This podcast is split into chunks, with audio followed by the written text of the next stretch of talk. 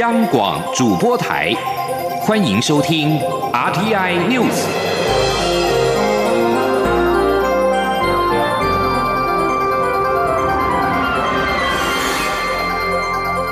听众朋友您好，欢迎收听这节央广主播台提供给您的 RT News，我是张顺祥。首先把新闻焦点关注到是科技类股带动，美国股市纳斯达克指数再创收盘的新高，在苹果公司跟其他科技巨擘进涨的带动之下，华尔街股市纳斯达克综合指数二十号再冲到历史的新高，一扫美国申请失业救济人数多于预期的阴霾。以科技类股为主的纳斯达克综合指数上扬了一百一十八点，或百分之一点零六，收在一万一千两百六十四点。这项指数今年已经超过三十次缔造收盘的新高。道琼工业指数上涨四十六点，或百分之零点一七，收在两万七千七百三十九点。标准普尔五百指数上涨十点，或百分之零点三二，收在三千三百八十五点。至于欧洲主要股市，则是收黑的。英国伦敦金融时报白种股价指数错跌九十八点，或百分之一点六一，收在六千零十三点。德国法兰克福 DAX 三只指数下跌一百四十七点，或百分之一点一四，收在一万两千八百三十点。法国巴黎 CAC 四十指数下跌了六十五点，或百分之一点三三，收在四千九百一十一点。美国联准会担忧疫情将严重影响经济下半年的复苏力道，加上美国制裁华为风暴延烧，以及美中贸易谈判是否生变，都让投资人担忧。亚洲主要股市二十号一开盘就呈现重挫，台北股市一样是大跌超过六百点，在尾盘的时候跌幅收敛，收跌四百一十六点，跌幅高达百分之三点二六，指数滑落到一万两千三百六十二点。供应商联发科成为重灾区，国发会的主委龚明鑫分析，美国扩大华为禁令。短期对台湾的供应链有些冲击，但是长期随着五 G 等科技产品的发展，加上疫情，加上远距产品或资料中心的建制，需求一定会带动商机，冲击会慢慢的淡化。请听央广记者杨文军报道。华为禁令风暴扩大，加上中国央视指称将在台海演习等利空因素，台股二十号盘中一度暴跌超过六百点，包括台积电、红海、大立光、国巨、联发科等指标电子大厂均大跌，尤其华为的晶片供应商联发科更是成为重灾区。国发会主委龚明鑫二十号出席财讯论坛时受访指出，美国扩大华为禁令，短期对台湾供应链会有些冲击，但长期随着五 G 等科技产品发展，加上疫情加速远距产品、工业四点零或资料中心建制，这些需求一定会带动商机，冲击会慢慢淡化。他说：“呃，短期先，因为你呃，你的供应链势必要做一些调整嘛，哈。那当然，呃，这中间过程会有一些调整成本，哦。但是我们只要觉，我们呃要确认这个需求是存在，这个趋势是存在的，啊，取代华为的势必一定会产生，哦。那那个部分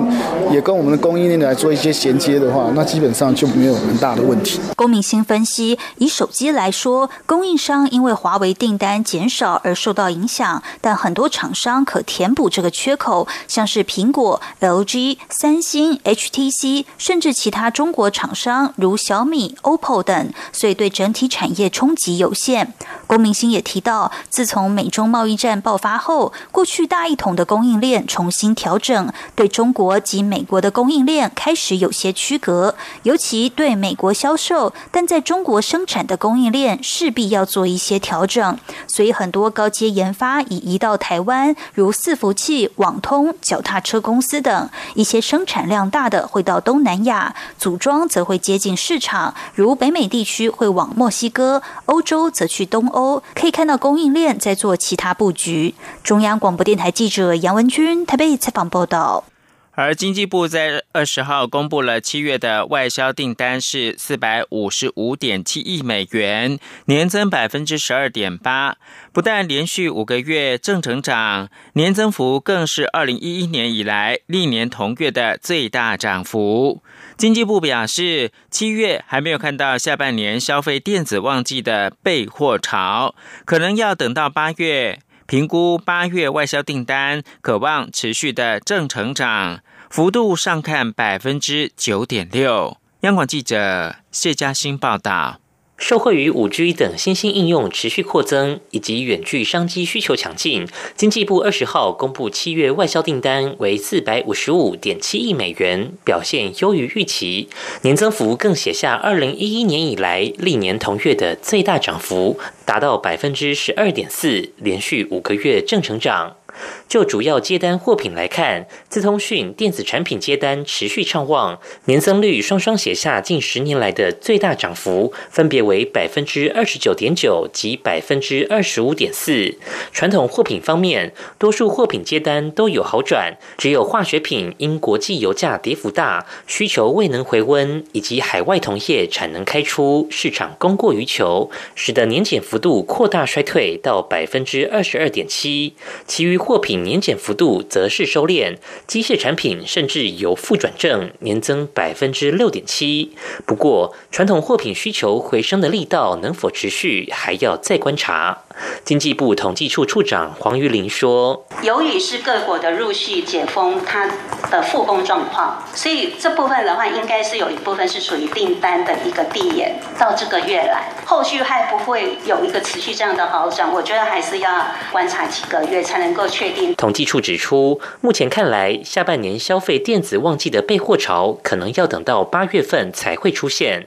未来在资通讯电子产品方面，要看新兴科技应用。及远距商机的需求能否延续，而传统货品只要能稳住价格，减幅应可持续收敛。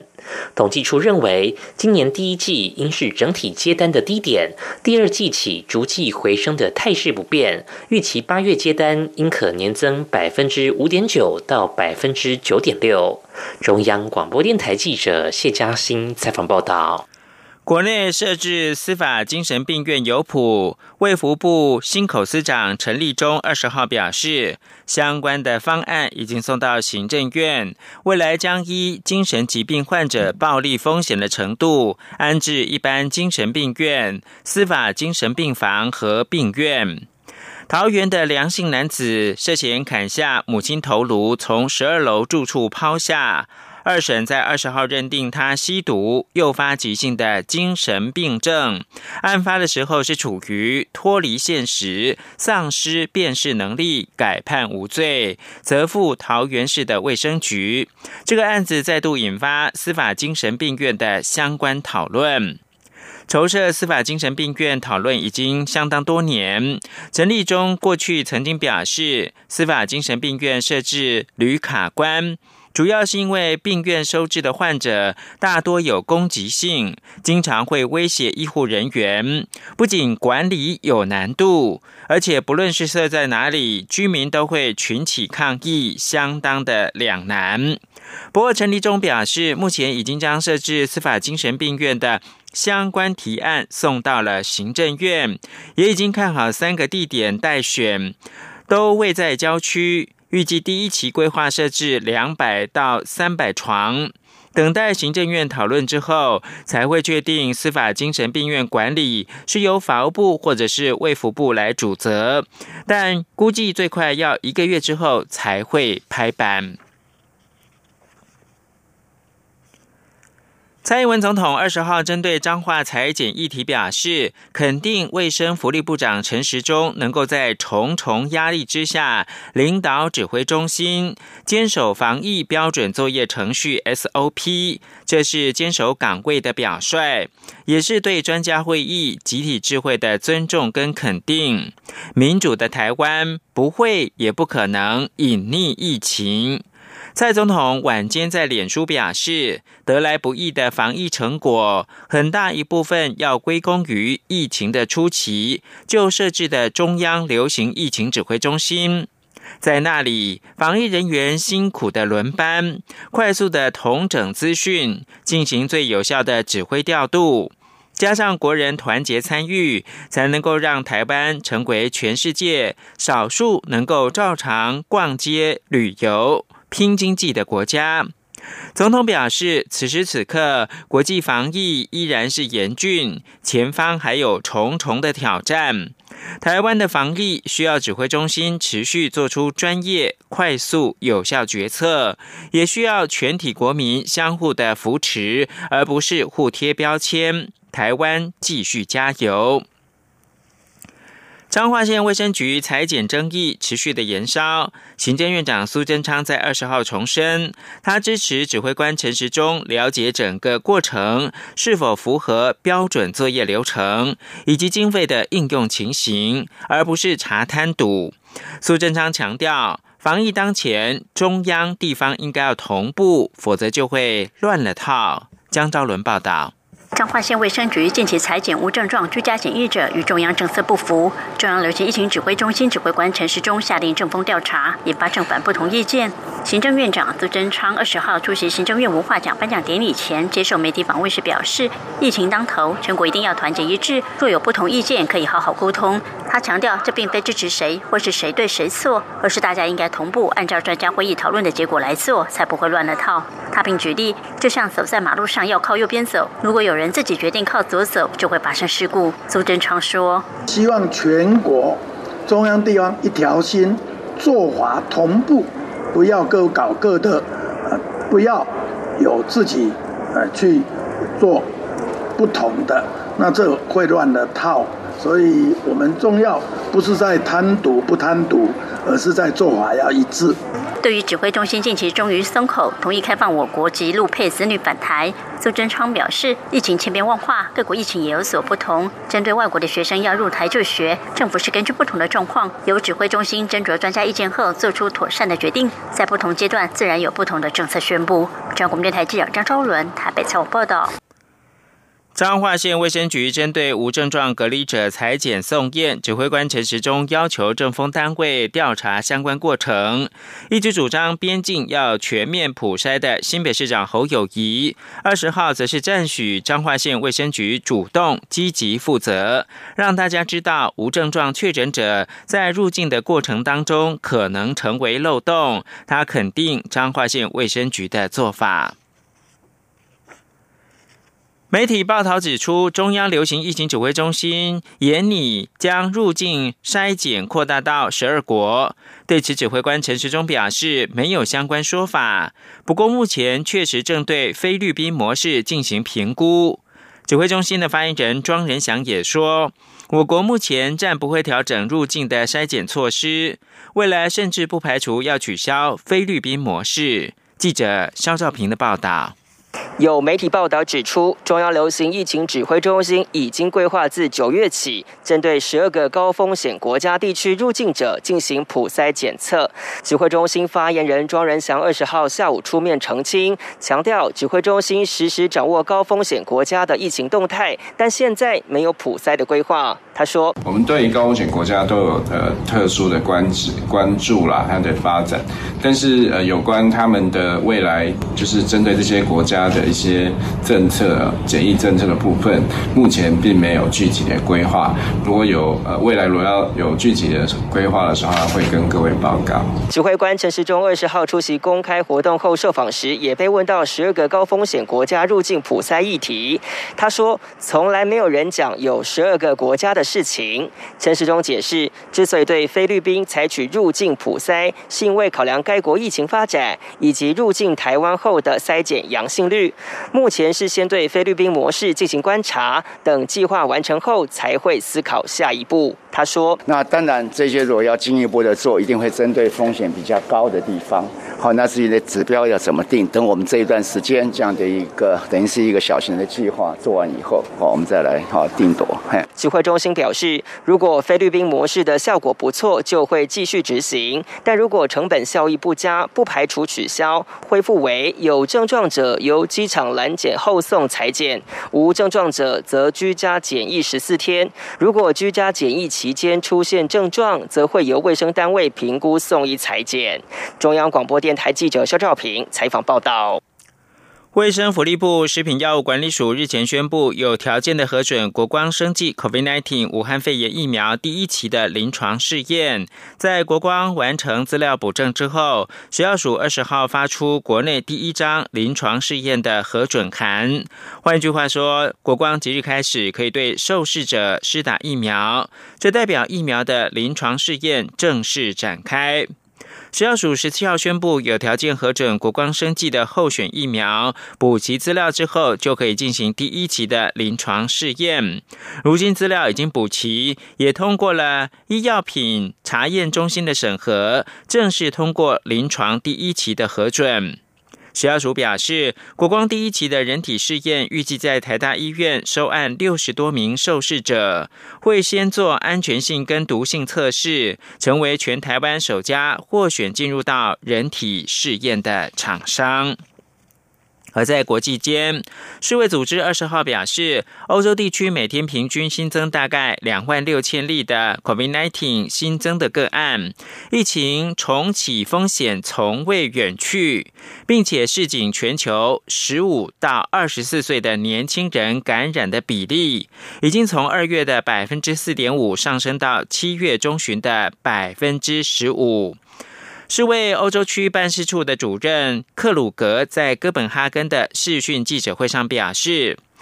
欧洲地区过去两个月病例回升，目前每天平均新增病例大概是两万六千例。根据最新的数据。全球十五到二十四岁的族群感染比例从二月底的百分之四点五升高到七月中旬的百分之十五。警告年轻人，低风险并不代表零风险。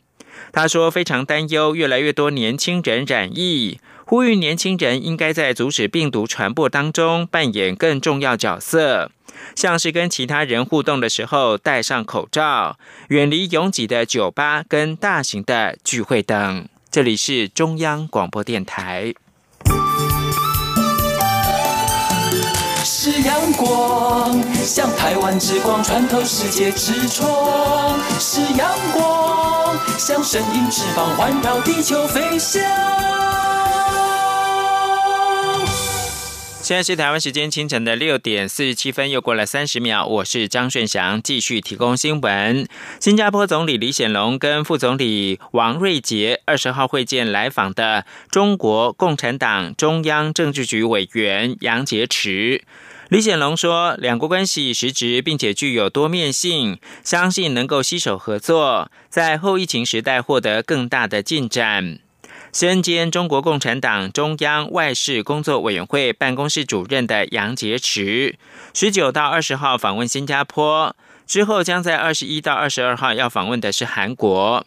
李显龙二十号在总统府会见杨洁篪，他并且在社群平台脸书贴文表示，两人会面成果丰硕，探讨新加坡跟中国境内二零一九冠状病毒疾病的情况。王杰瑞在脸书当中还透露，办公室会见杨洁篪，称两个人是老朋友，也在会面过程当中讨论如何进一步强化两国合作关系，以及讨论跟区域其他国家的合作事宜。另外，新加坡国务资政兼国家安全统筹部长张志贤二十号中午设宴款待杨洁篪，就国际跟区域发展交换意见。杨洁篪，并且到新加坡河畔参观邓小平纪念碑。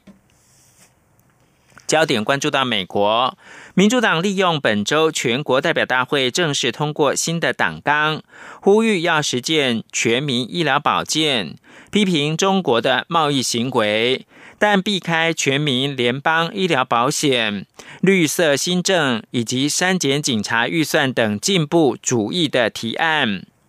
民主党新的党纲称中国的贸易行为不公平，并且谴责中国操纵货币以及窃取智慧财产。新的党纲表示，民主党人将跟欧洲联盟密切合作，对中国政府进行反击。此外，新的党纲也呼吁对需要削弱香港自治权负责的官员、金融机构、企业及个人寄出制裁。民主党人将奉行这项战略，不必诉诸不利于自己的单边关税，或者是陷入新的冷战的陷阱当中。那些错误只会夸大中国的分量，过度好战化我们的政策，并且伤害美国劳工。新的党纲并且表示，民主党将恪守《台湾关系法》，继续支持符合台湾民众期望以及最佳利益的两岸议题和平的解决方案。前 NBA 球员林书豪确定取得中华民国护照，行政院长苏贞昌二十号表示欢迎，盛赞林书豪是台湾之子。不过，他也强调有关入籍之后的兵役问题，一切仍需按照相关的规定。内政部次长陈宗彦则表示，林书豪一旦入籍，就会有兵役的问题。若进入国家队，需服十四天补充役；如果没有进入国家队，而是被体育署或者是篮球协会列为运动选手，则要服一年的体育替代役。林书豪有机会效力台湾，体育署跟中华民国篮球协会都表达乐观其成。陈国维报道。三十二岁的林书豪在去年结束九季 NBA 生涯，转战中国 CBA。今年球季结束后返回美国，并在七月底取得中华民国护照，引起国内球迷热议。中华民国篮球协会秘书长李一中表示，虽然林书豪的爸妈都是台湾人，但林书豪不是在十六岁前取得我国护照或国籍，所以往后他如果有意愿进入国家队，将属于规划球员身份，不能算是纯本土球员。近年在亚亚洲有许多国家都采用规划球员，我国也曾在二零一三年网罗于美国出生的戴维斯，他当年曾帮助台湾打进魁违十四年的亚洲篮球锦标赛四强。李一中说，篮协一直在找适合的规划球员进国家队，也非常欢迎林书豪的加入。中华队的话，现在最欠缺的就是一个禁区战力吧。那么林书豪的话，毕竟他是属于那种后卫得分型的嘛，所以说他来加入，当然对中华队来说，不管是能见度或者战力提升，都有很大的帮助。如果他有意愿，那我们当然是乐观其成嘛，站在南协的立场。体育署竞技运动组科长谢其颖指出，还是要依照各选训会议以及各国际赛事的遴选办法，并尊重国际篮球总会的相关规定，才能知道以林书豪的规划身份何时能代表台湾正式出战国际赛。在符合国际篮总规定的情况之下，能够代表台湾出赛的机会嘛？那这个部分，我们体育署当然也是乐观其成，能够有优秀的选手能够披上国家队的战袍，这都是我们所期待的。谢启颖提到，林书豪如果入选国家队，只需服十四天的补充兵役，不然就可能进入替代役体系，当一年的体育役男。到时候相关单位将会针对他的专长安排适当的训练场所。林书豪也要配合进行一些公共服务，或接受国家队征召，展开各项训练工作。中央广播电台记者陈国伟台北采访报道。国民党主席江启臣领衔提出公投榜大选公投，并在二十号的傍晚在台北市的街头展开全台湾首场的公投街头演讲，宣传这项公投的重要性，呼吁民众联署力拼明年的公投日通过这项公投案，还权于民。刘品熙的报道。国民党主席江启臣日前举行记者会，宣布国民党将提出公投榜大选公投，力拼明年八月公投日时投票，恢复公投榜大选，还权于民。江启臣与国民党革实院院长罗志强、中常委田方伦二十号傍晚一同到台北市信义路复兴南路口展开首场公投全台街头演讲。江启臣把握机车骑士停等红灯的时间，发表简短接讲。他表示。世界各国的公投都跟大选绑在一起，即使是公投没有绑大选的国家，其通过门槛也相对较低。但根据国内现行法规，公投如果要通过，必须达到大约五百万张的同意票，非常困难。因此，一定要努力通过这项公投，让民众能够行使直接民权。他说。所以现在我们只能剩下唯一的机会，就是在明年八月份的公投日，我们提一个公投案。这个公投案叫做恢复公投榜大选，我们才有机会未来让我们的公投，让人民直接民权行使的权利，还有人民意志直接的展现，来对抗什么？对抗一党独大。对抗滥权，对抗扩权。不少民众前来与江启臣、罗志强握手拍照，还有人献花。他们也把握机会，呼吁民众到一旁的工作站连署，或是上网下载连署书，邀亲朋好友一同连署。罗志强表示，从二十二号开始，他会骑 GoGoRo 到全台各地接奖，也会举办公投培力营，力拼明年通过这项公投。此外，对于中央流行疫情指挥中心指挥官陈时中要求政风单位调查彰化县卫生局一事，江启臣受访时表示，地方第一线防疫卫生人员的压力非常大，他能体会地方为了不被指责，有时候会超前部署，走出漏洞。中央应该体会地方的辛苦，也要有一致的标准，不该有任何政治考量。央广记者刘聘熙在台北的采访报道。冲泡起来有淡淡乌龙茶香味的咖啡叶，是目前农委会打算提升经济价值的作物之一。食药署在二十号预告咖啡叶的使用限制跟标示的规定草案，限制咖啡叶未来只能够作为冲泡茶饮的原料使用，同时必须要标示孩童、孕妇跟受乳者应该避免食用的警语。央广记者肖兆平采访报道。为了开发咖啡叶的经济价值。农业药物毒物试验所投入咖啡叶的保健饮品研发。由于咖啡叶具有可调节血脂的机能性成分，因此成为循环经济价值的开发标的。而卫生福利部食品药物管理署二十号发出草案预告，指未来咖啡叶在特定条件下可作为冲泡茶饮的使用原料。食药署食品组科长廖家鼎表示，农委会认为除了咖啡豆有经济价值外，咖啡叶也很有推广潜力。不过，由于咖啡叶并非传统食品原料，如果要作为食品使用，就必须经过安全评估。食药署检视后认为，用热水冲泡咖啡叶当饮品没有安全疑虑。不过，仅限阿拉比卡及罗布斯塔品种。他说：“那经过评估之后呢？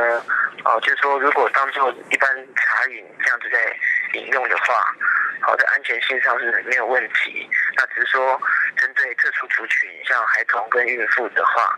我们是认为应该还是要尽量减少咖啡因的摄取。食药署进一步表示，如果以一百毫升热水冲泡一公克的咖啡液，其咖啡因含量为十一毫克以下，虽然没有高于一般咖啡或茶饮的咖啡因含量，但还是要求咖啡液冲泡的饮品咖啡因含量每公升不得超过五百毫克的现行规定。值得注意的是，咖啡液只能用来冲泡，至于透过萃取物方式添加在食品中的行为。不仅违法，也有健康疑虑。廖家鼎说：“如果你说要再把它萃取成，也许是高浓度的某一些萃取物的话，那个就不在我们这次安全性评估资料包括的范围之内啦。啊，所以不行，我们就限制它的使用，呃，范围只能用在那个茶